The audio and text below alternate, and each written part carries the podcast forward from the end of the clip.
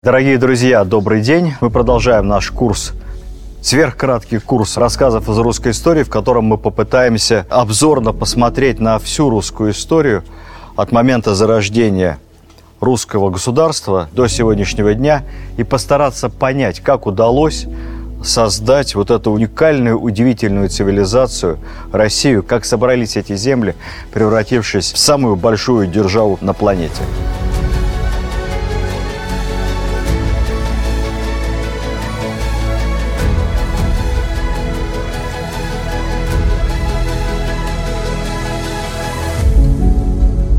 Мы остановились с вами на смерти Александра Невского в дороге, в пути 42 года.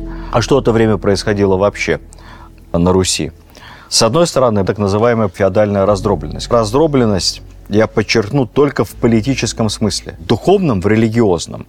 Русская земля оставалась единой. Это единая культура и самый главный фактор той поры – единая православная вера. Единая церковь как институт, которая стягивала распавшиеся на кусочки части русской земли, отдельные княжества, находящиеся в зависимости от Орды, которая заключалась в необходимости князей согласовывать кадровые решения. Они должны были утверждаться на княжеском столе. Сначала в Каракаруме, а потом в столице уже Золотой Орды после распада империи чингизидов. Второе, они должны были обеспечить регулярное поступление дани, ордынского выхода. И третье, принимать посильное участие в военных операциях объединенного командования, то есть объединенной армии чингизидов. Скажем, откровенно с этой третьей функцией русские князья справлялись не особенно успешно. Как могли, они участие в этих объединенных военных походах игнорировали. Это будет очень грубая аналогия, очень грубая. Но как зависимость сегодня некоторых квази суверенных государств Соединенных Штатов Америки. Не прямая, косвенная, но полного суверенитета нет. Часть территории оказалась в вассальной зависимости от Орды, а часть западных земель была очень быстро захвачена Литвой и Польшей. Произошел классический территориально-политический передел. И сформировалось на русской земле два центра силы. Великое княжество Владимирское, будущее Великое княжество Московское, а второй центр силы – Великое княжество Литовское, где литовцы были правящей династией, а на 9 десятых оно состояло из русских земель, язык был русский, делопроизводство велось на русском языке, 90% православные, сами литовцы были язычниками, у них там такое было довольно странное языческое поверие, много чему они поклонялись, даже священным ужам. За кем пойдет русская земля? За Литвой или за Москвой – это лежало на чаше истории.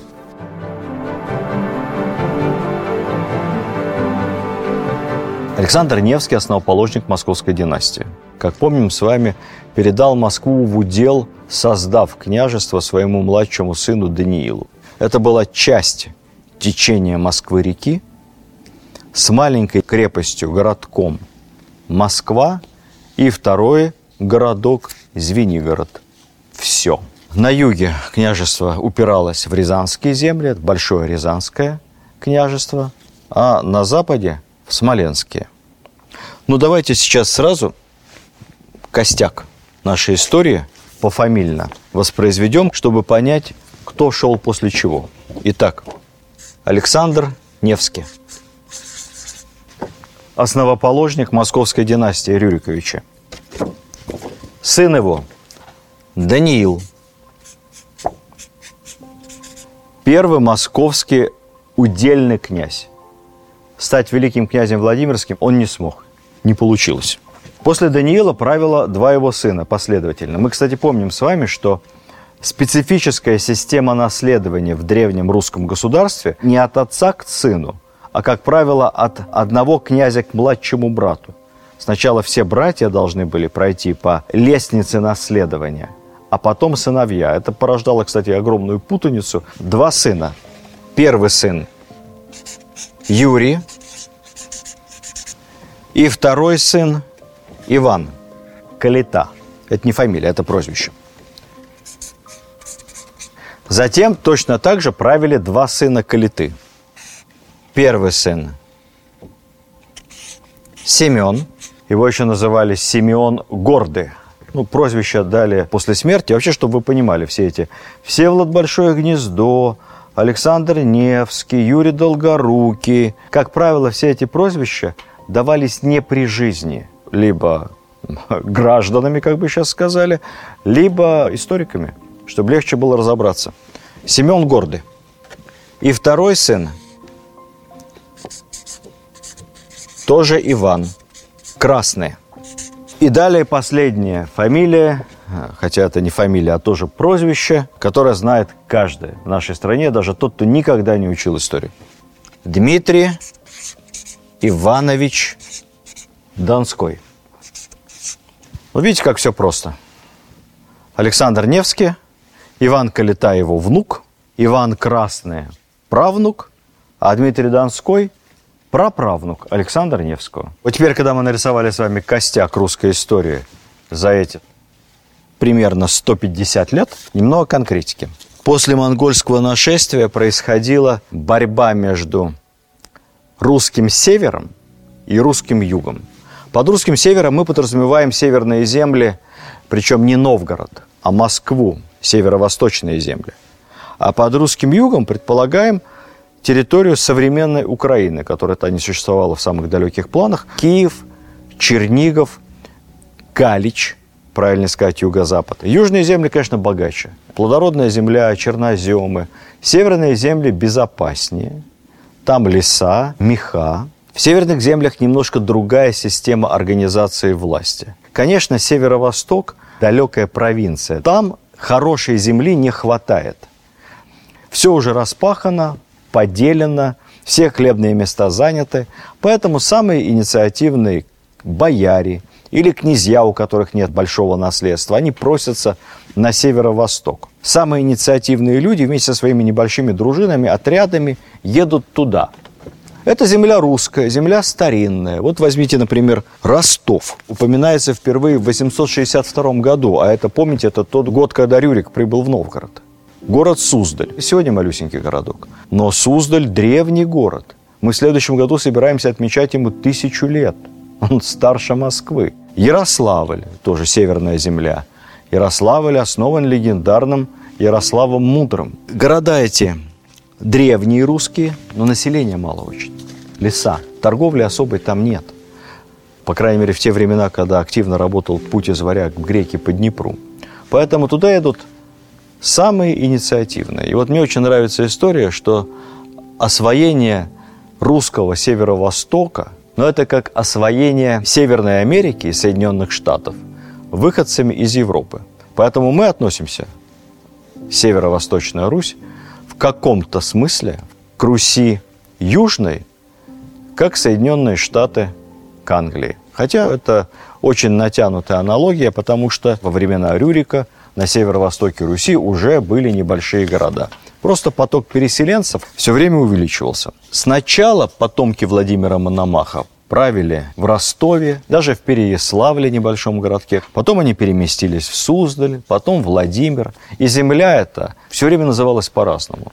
То ростовская земля, то Владимирская, то Владимира Суздальская. Александр Невский, когда получил в Каракаруме ярлык на великое княжение, так называемое, и стал великим князем Киевским, вообще решил в Киев не ехать. Город ему этот был неинтересен, и он остался с ярлыком, с правами на великое киевское княжение, остался у себя дома во Владимире. Центр силы вот с этого момента начал окончательно перемещаться из Киева во Владимир. Роль Москвы, доставшаяся как кот в сапогах в удел двухлетнему сыну Александра Невского в Данииле, роль Москвы настолько велика в собирании русских земель, и наше вообще изложение истории является настолько москвоцентричным, что я не смогу не рассказать об этом немного подробнее. Кому-то из вас напомню в школьный курс истории, а многим, может быть, расскажу что-то и новое.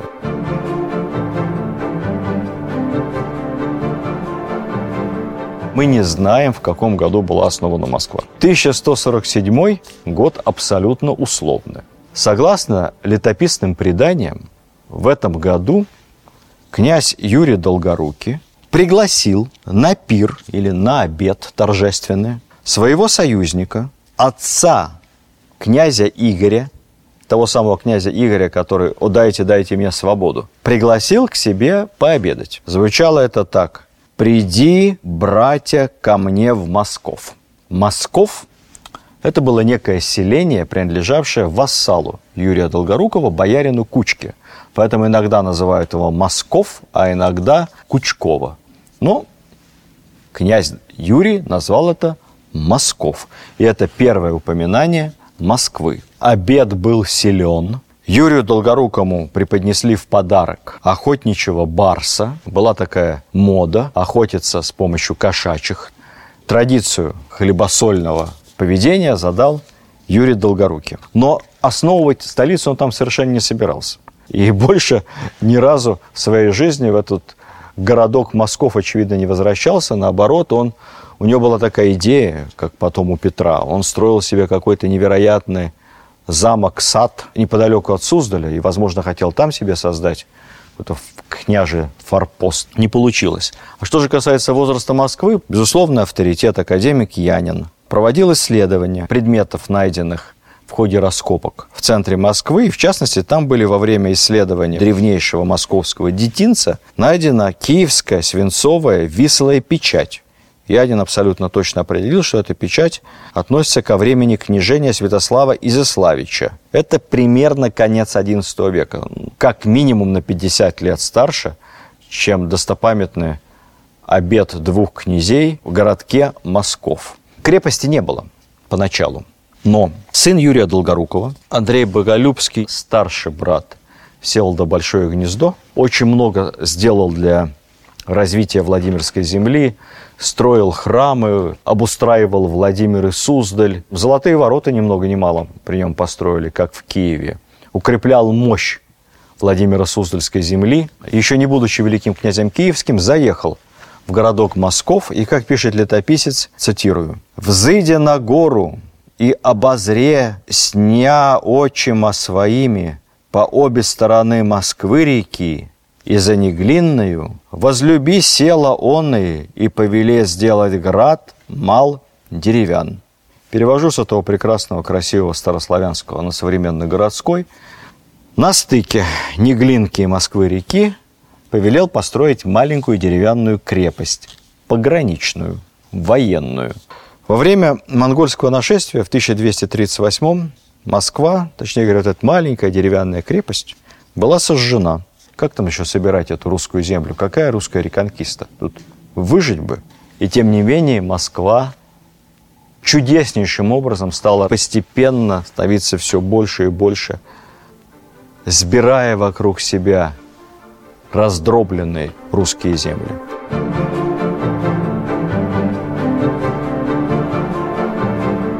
Итак, штамп из учебника. Собирание земель вокруг Москвы как, э, представьте себе, можно было вот так взять и начать собирать владения, земли, недвижимость, имущество вокруг крошечного, небольшого, сожженного татарами городка. Собственно, возможности собирать землю было несколько. Во-первых, получить в наследство, в удел, как приданное, например. Второй вариант – просто купить. Можно было купить какой-то кусочек, купить деревеньку, купить несколько сел, так потом будет поступать Иван Калита, потихоньку клочками выкупать собственность соседей других князей вокруг Москвы. Третий вариант – взять под протекторат, военный или экономический. Для этого надо, чтобы соседу что-то было очень надо. Защита от врагов, денег в долг, возможности расплатиться по налоговым недоимкам, перед Ордой, например – и если у тебя есть финансы, отношения, и тебе доверяют, то ты таким образом постепенно, постепенно забираешь соседа под свою защиту, а затем и впитываешь его в себя. Но это долгий, сложный, мягкий путь. В-четвертых, ну, можно просто завоевать, как принято было всегда, а уж в Средневековье тем более. С завоеванием есть проблема. Если даже ты завоевал соседа, это завоевание нужно будет поехать утвердить ставку хана.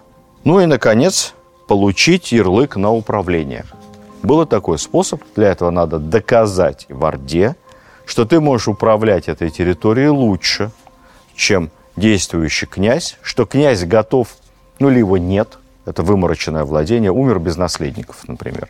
И не надо туда никого искать, отдайте мне, я буду нести все соответствующие финансовые и мобилизационные обязательства. Основных способов для Москвы увеличить свои владения было вот этих пять. Центров притяжения, сбора русских земель было несколько. Об этом мы тоже подробно поговорим. Но нам в учебниках школьных объясняли как. Москва естественным путем становилась центром собирания. Это перекресток торговых путей, это удаленность от э, Орды, от татар, соответственно, более безопасно, удобное географическое положение. Все это обусловило пресловутое возвышение. Я в одном из школьных учебников прочитал феерическую историю про то, что Москва возвысилась благодаря бродам. Или, точнее говоря, одному броду. Кто знает примерно московскую географию, вот там, где Крымский мост и парк имени Горького, там Бродниковы переулки, за Москворечье. И вот в районе этих Бродниковых переулков и были броды. То есть мостов не было, а когда купцы ехали со своим товаром, вот в этом месте они могли перейти Москву-реку вброд и двинуться куда-то там дальше по своим торговым делам. Не надо платить пошлину никому за переезд через мост. Каждый мост – это пошлина, естественно. Мост кто-то построил и должен инвестиции отбивать. Такая своеобразная история. Все, что связано с удобством географического положения, это мертвые ходульные формулы, очень оторванные от жизни. Посмотрите, Тверь в гораздо более удобном географическом положении, чем Москва. На Волге еще защищеннее, еще дальше от татар. Да и Ярославль гораздо удобнее. Какие на самом деле были причины возвышения Москвы? Первое. Москва не город в полном смысле этого слова. Москва основывалась как пограничная военная крепость. Ее так строили с самого начала. В ней вся власть принадлежит князю. Никакого веча, никакой демократии, никакой болтовни. Есть человек, который принимает решения и несет полную ответственность. Как ни странно, именно такая система отсутствия городского самоуправления отличала Москву с первого дня своего существования и от Твери, и от Ростова. Ну, я уж не буду говорить про классические вещи Пскова – или Новгорода. Решения принимались быстро, а самое главное, ордынцам, татарам, было понятно, с кем иметь дело. Ведь в Твери, как часто бывало, с князем о чем-то договорились, а потом вече начинает мутить, как-то там поправлять. Князь пытается объяснить, что народ против, не понимает. Это никому не нужно было. Вот есть ответственный человек, который все решает и за все отвечает. Второе. Вещь довольно простая, но почему-то именно Москва использовала ее в максимальной степени. Именно московские князья с самого начала поняли, какую огромную роль в душе каждого русского человека играет православная церковь. И насколько важно привлечь иерархов православной церкви на свою сторону. Ведь вера наших предков была очень простой и очень искренней. Есть рай, есть ад, есть благодеяние и грех. Что такое хорошо и что такое плохо, они понимали изнутри, не по Маяковскому, не по уставу партии. Они чувствовали это. В их сознании, как говорится, сковородки в аду, они по-настоящему шипели. И на них по-настоящему жарились грешники. И уж если священники, иерархи церкви – выбирают Москву как главный город, значит, на самом деле это главный город.